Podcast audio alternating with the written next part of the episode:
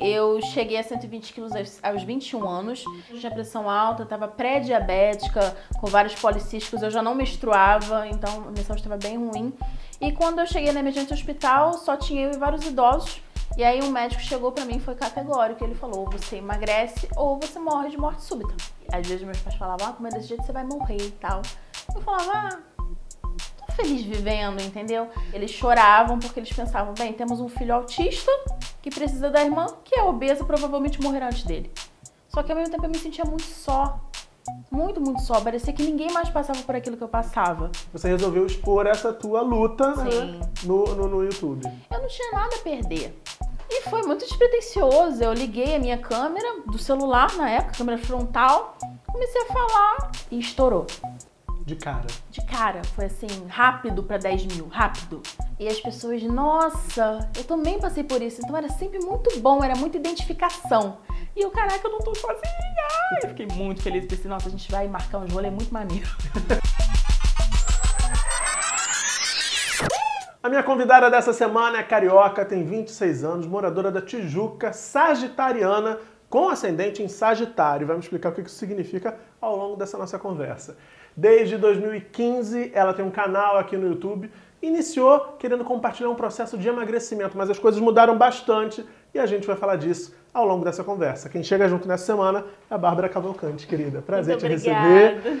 Me conta então, o canal nasceu com essa proposta de compartilhar esse processo de emagrecimento pelo qual você estava passando lá em 2015. Isso, exatamente. Primeiramente, obrigada, viu, Murilo, pelo convite. Eu gosto muito de falar sobre essa minha história com o canal. É, lá em 2015, eu cheguei a 120 quilos aos, aos 21 anos e eu fiquei bem doente, mas eu só decidi emagrecer quando eu fui parar no hospital e eu tava com os órgãos inchados, tava passando muito mal, bem doente mesmo. Eu tinha 21 anos, tinha pressão alta, tava pré-diabética, com vários policísticos, eu já não menstruava, então a minha saúde estava bem ruim. E quando eu cheguei na emergência hospital, só tinha eu e vários idosos. E aí um médico chegou para mim e foi categórico, ele falou: ou você emagrece ou você morre de morte súbita. Porque o seu corpo não tá mais aguentando. E eu só tinha 21 anos. Muito nova. E aqueles idosos estavam todos lá porque podiam morrer, né? Por questões da idade. Pensa só, eu podia morrer porque eu tava comendo demais. então foi uma coisa que foi um baque muito grande para mim, né? Mas é interessante que as pessoas falam: ah, nossa, mas você tinha uma autoestima boa, né? Porque você começou o canal. Mas é exatamente o contrário. Eu não tinha nada a perder. Porque eu tinha plena noção, assim, de que eu ia emagrecer mas eu não ia ficar com o corpo das meninas que eu admirava no Instagram ou nas revistas, né, ainda na época. Eu sabia que eu ia ficar marcas e muita pele e que provavelmente eu estava fazendo aquilo puramente pela saúde, porque pela estética já era. Deixa Com eu te- tempo eu sei que você vai mudando, continuar né? contando, quero saber disso, mas é, eu fiquei muito chocado que a gente, a gente não tinha conversado sobre isso antes. Inédito, inédito. Pois é, como é que é com 21 anos receber uma notícia dessas, assim, cara? Ou você cuida da sua saúde, ou você se cuida, ou você vai acabar morrendo, assim, porque isso é uma coisa que a gente não consegue nem dimensionar, né? O impacto de uma, de uma informação como essa, vinda de um médico. É, Murilo, assim, eu tava muito infeliz já. E era engraçado que às vezes meus pais falavam, ah, como é desse jeito você vai morrer e tal. Eu falava, ah, tô feliz vivendo, entendeu? Porém, isso tinha um porquê. Eu tinha uma empresa, eu era empreendedora. E por várias questões eu tive que fechar a minha empresa, que eu trabalhava com criação. Então começaram a copiar minhas coisas. Eu estava gastando mais em manter advogado para correr atrás do que estava ganhando com a empresa. Então, quer dizer, fiquei triste por conta disso, porque eu não fechei a empresa por erro meu, foi por questões do mercado, né, digamos assim. E aí eu acabei indo fazer o que os meus pais queriam que eu fizesse, que era estudar para concurso, para passar no concurso. Então, você imagina uma empreendedora, né, indo estudar para concurso Criativa. criativa. E os meus pais são funcionários públicos federais e boa parte da minha família também. E aí, de repente, eu vi que eu tava. tava o meu mundo tava fazendo isso. Tipo, eu tava indo pra linha do óbvio. Isso me causava muita dor. E hoje eu vejo que eu, eu sempre estudava sentada numa parte do sofá, porque eu afundei essa parte do sofá. E aí, né, a gente combinou que eu só afundaria uma parte do sofá, não é mesmo? então eu ficava sempre ali estudando. E estudando e comendo, porque eu pensei, tá, eu tenho que fazer isso aqui que é uma tortura pra mim, então eu vou comer, porque é o único prazer que eu tenho. E quando meus pais falavam, por favor, não faz isso tal, porque eu tenho um filho autista e eu era obesa. E aí os meus pais, muitas vezes, hoje eu, eu sei disso, né? Me contaram, né? Que eles choravam porque eles pensavam, bem, temos um filho autista que precisa da irmã, que é obesa, provavelmente morrerá antes dele. Então, seu irmão Sabe? é autista e eles tinham esse receio né, de, na falta deles, você não tá ali também para poder cuidar Isso, dele. eles tinham certeza que eu morreria antes. Então, só que eu ouvia isso e eu pensava, Dani, eu não tô sendo feliz vivendo. Só que quando eu fui, prim- primeiro que quando eu comecei a passar mal, eu fiquei, ai, tá apertando o cerco. Agora, peraí, que talvez eu morrer, eu queira viver sim, hein? Aí eu fui correndo pro, pro hospital, eu fui sozinha, porque eu cismei que era gasto, tomei todos os remédios possíveis. E aí minha mãe, por ver que era uma bobeira, saiu pra resolver as coisas dela e tal, mas no fim não era, né? Era a minha vesícula que tava inchando. Aí eu fui pro hospital, fiquei lá com aqueles vários idosos, todo mundo olhando pra mim, porque eu já cheguei num ponto que eu não, eu não me acomodava na cadeira. Nenhuma cadeira já me acomodava, eu ficava assim pra frente, sem postura, sem com aquela respiração ofegante, desesperada, com aquelas pessoas me olhando. E foi muito difícil, porque eu fui fazer um exame, o contraste não pegou. Fui fazer um exame de sangue, também não conseguiram tirar. Aí o médico, ele me falou isso, quando ele foi fazer o exame, ele não conseguia alcançar nada Nossa. por conta da gordura. E ele pediu, segura aqui. Aí eu puxei assim, aí ele, quando ele tocou, conseguiu chegar perto dos órgãos, ele falou, você tá com tudo inflamado. Você só tem 21 anos. Você viu como está essa sala de espera? E te passaram na frente. E aí eu falei todas as minhas dificuldades para dormir e tudo. E aí ele falou, ou você emagrece, ou você morre de morte súbita na melhor das hipóteses. Você escolhe. E é muito doido, porque nessa hora eu ainda tava sozinha. Aí minha mãe chegou, pra quê? Porque ele me fez sentar na mesa, aí ele falou pra minha mãe tudo que ele tinha me falado, aí ele falou assim, o que que foi que ela comeu antes de chegar aqui? Aí minha mãe, nada, ela não come nada, porque eu sempre falava que eu não comia nada, não é mesmo? e foi muito engraçado, porque olha, eu já, eu já gastei assim 100 reais de comida num dia e tinha compulsão alimentar mesmo, eu engordei porque eu comia. Tinha hipotireoidismo, mas eu engordei porque eu comia.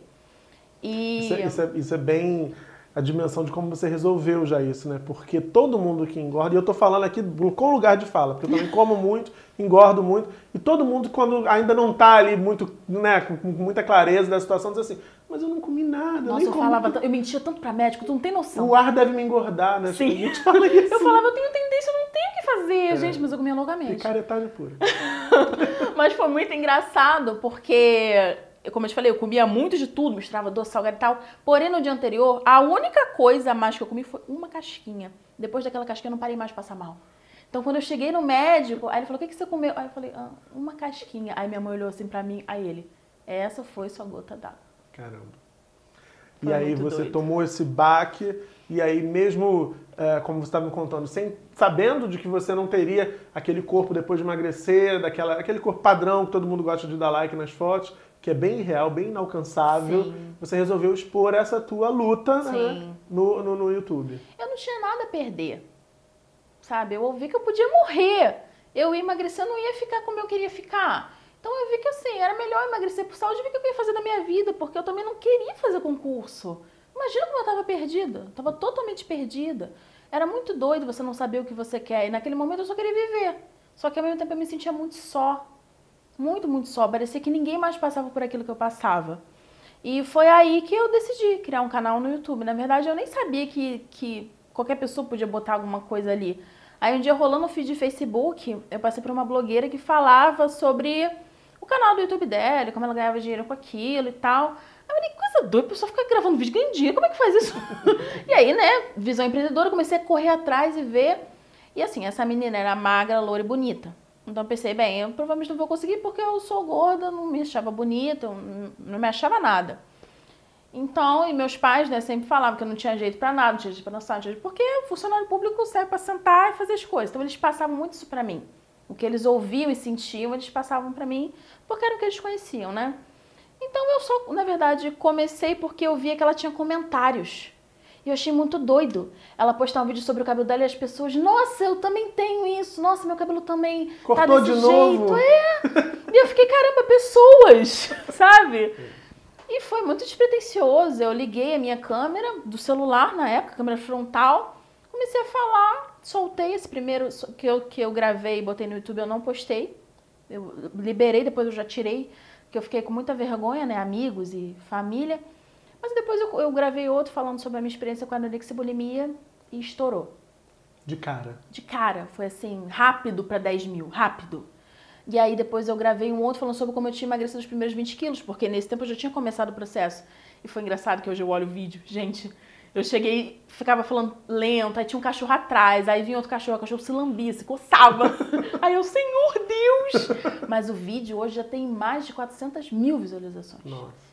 Só consegui sair disso porque os meus pais me forçaram, conseguiram uma psicóloga para ir na minha casa, me levavam a médicos e tudo. E assim, eu mesma fui vendo que eu não conseguia, porque eu queria emagrecer e ficar magra, mas quando eu com a bulimia eu não conseguia. Eu só conseguia ficar um tempo sem comer, mas depois eu comia, e tinha que vomitar, e isso era um ciclo vicioso. E eu vi que aquilo ali não estava tendo futuro, entendeu? E eu não estava ficando bonita porque eu tava emagrecendo e ficando muito branca, minha pele tava horrível, o cabelo tava horrível, porque eu não comia, né? Quando eu comia, comia besteira. Então eu mesma comecei a tentar procurar outros caminhos, só que aí nisso eu acabei desistindo, ganhei tudo que eu tinha perdido e hoje eu tô mais gorda do que nunca. E foi assim, falando de emagrecimento que eu comecei, as coisas bombaram e aí eu tinha pessoas falando. Você se encontrou? Eu me encontrei. E encontrou essas pessoas. Aí eu quero saber exatamente do feedback dessas pessoas. O que, que mais te surpreendeu nesse momento inicial? Porque tem muita gente ainda hoje que tem dificuldade com essa exposição, porque tem muito hater, né? Sim. E quando você está fragilizado emocionalmente, como você estava dizendo que você estava nesse momento, isso é bem perigoso, porque de repente um comentário maldoso no momento inadequado, impróprio, pode deixar essa pessoa pior ainda. Sim. Pode ter, causar danos ainda maiores, né? Como é que foi essa reação da galera no começo? O começo do canal foi mara, porque eu mal tinha vídeos. Então não tinha um comparativo, né? Então as pessoas viram meu vídeo sobre anorexia e bulimia e eu fui muito sincera e as pessoas, nossa, eu também passei por isso. Então era sempre muito bom, era muita identificação. E eu, caraca, eu não tô sozinha. Eu fiquei muito feliz, pensei, nossa, a gente vai marcar uns rolês muito maneiro. Só que aí foi passando o tempo. Foi passando o tempo. Pra mim, um canal de YouTube até três anos é novo. Então, primeiro que eu achei que eu ia emagrecer tudo e em um ano não aconteceu.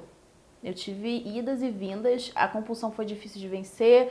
Eu comecei a fazer terapia e eu demorei muito para me abrir com a terapeuta e para aceitar que não era a, que a culpa não era da comida, que tinha um porquê eu comia. Era tudo muito, não era claro para mim, sabe? Era muito nebuloso. Eu demorei muito, mas hoje eu vejo que na verdade foi ótimo porque eu me trabalhei em três anos. Só que depois do primeiro ano começou. Você ainda não emagreceu? As pessoas começaram a te cobrar. Ué, eu vi um, um vídeo seu lá atrás e você perdeu 20 quilos. Cadê os outros 20? Cadê os outros 40? É a crueldade que eu falei que, que rola. E aí eu olhei assim e pensei, cara, eu ainda não emagreci, meu Deus, eu ainda não emagreci. E eu ainda tava nessa onda, né? Eu parei meu canal por algum tempo porque eu pensei, eu sou uma fraude, sou uma farsa. O que, que adianta? Emagreci 20 não consigo emagrecer o resto. Eu não, não sou exemplo pra ninguém. E a minha sorte foram as pessoas que eram fiéis, me acompanhavam e falavam, Bárbara, volta Bárbara, não sei o quê, Bárbara, me inspira em você, faz mais vlogs, não sei o quê. E aí, às vezes, me vinha um, um ânimo e eu voltava. Mas foi difícil e esses são os comentários que eu mais recebo até hoje. Você ainda não emagreceu? E tem quanto tempo já? A gente está falando 2015, quatro anos. Isso, quatro anos de canal. As pessoas continuam nessa. As pessoas continuam nessa e é muito interessante porque se, se eu fosse uma dessas pessoas, porque muitas pessoas que me criticam às vezes nunca precisaram perder 10 quilos na vida é, eu olharia e também não entenderia, mas eu desse lado, eu já emagreci muito mais do que eu tô hoje, e aí eu engordei por algumas questões que eu vi que eu tinha que trabalhar, e ao mesmo tempo, até hoje foram menos, eu já perdi ao todo 45 quilos. Eu tinha certeza que eu ia estar feliz quando eu chegasse aos 76, que foi o meu menor peso, 76, 75. E quando eu cheguei aos 75 foi o momento que eu estava mais infeliz eu estava muito mal, eu tive que tratar. Eu fui para um psiquiatra, ele me diagnosticou com distúrbio de sono e distúrbio de personalidade. Nossa. E eu fiquei. Que isso, sabe? Como? Não era para eu estar feliz? E eu tive que trabalhar muitas outras coisas, né? Depois disso.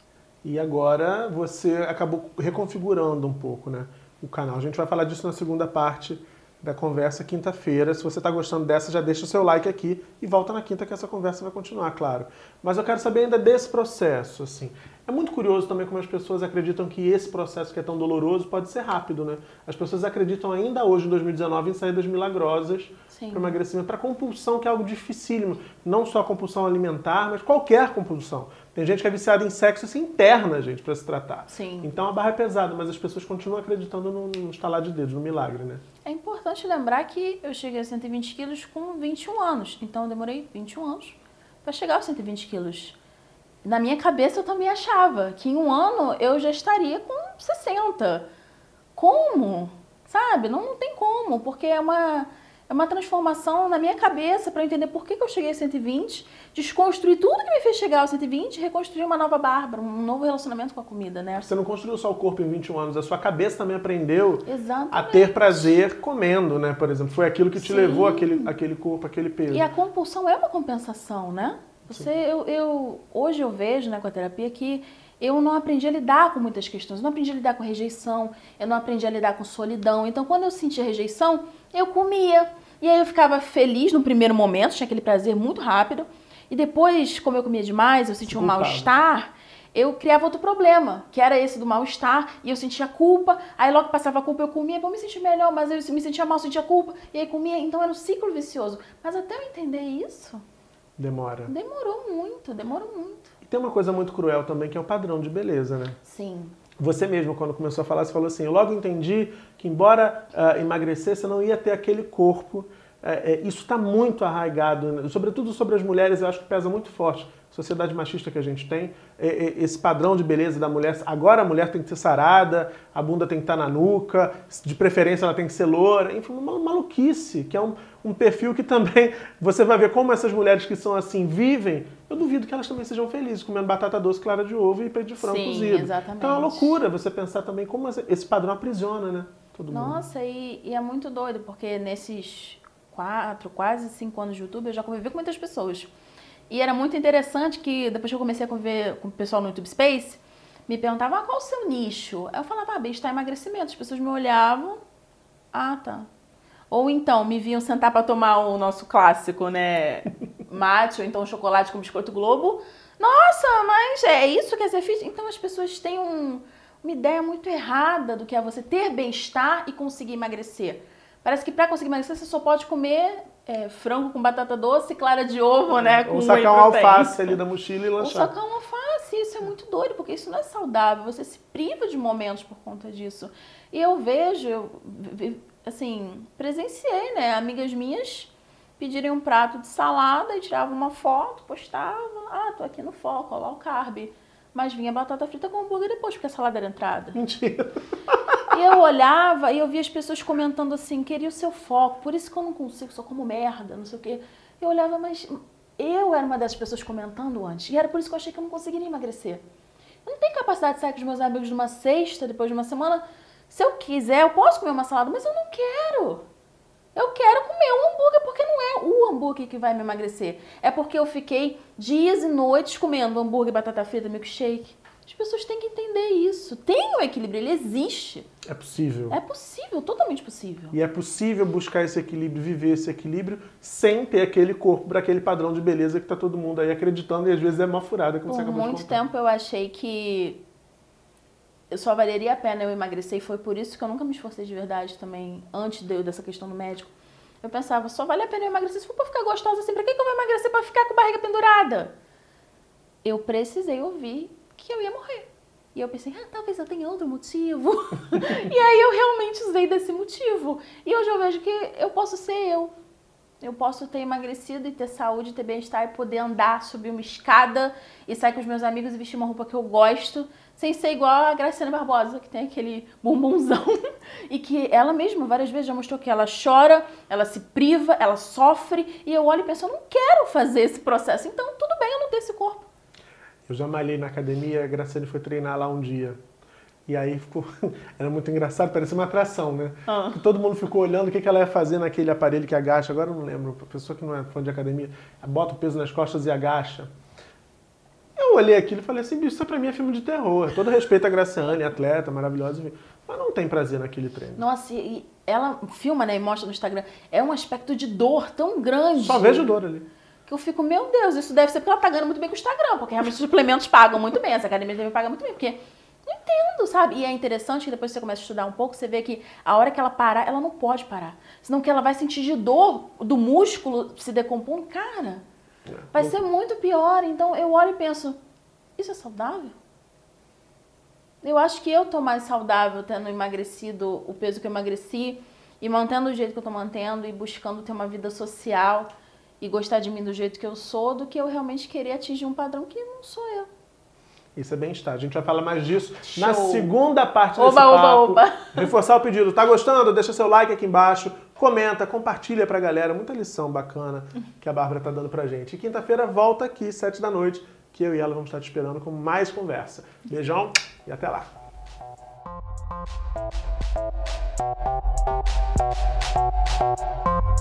Thank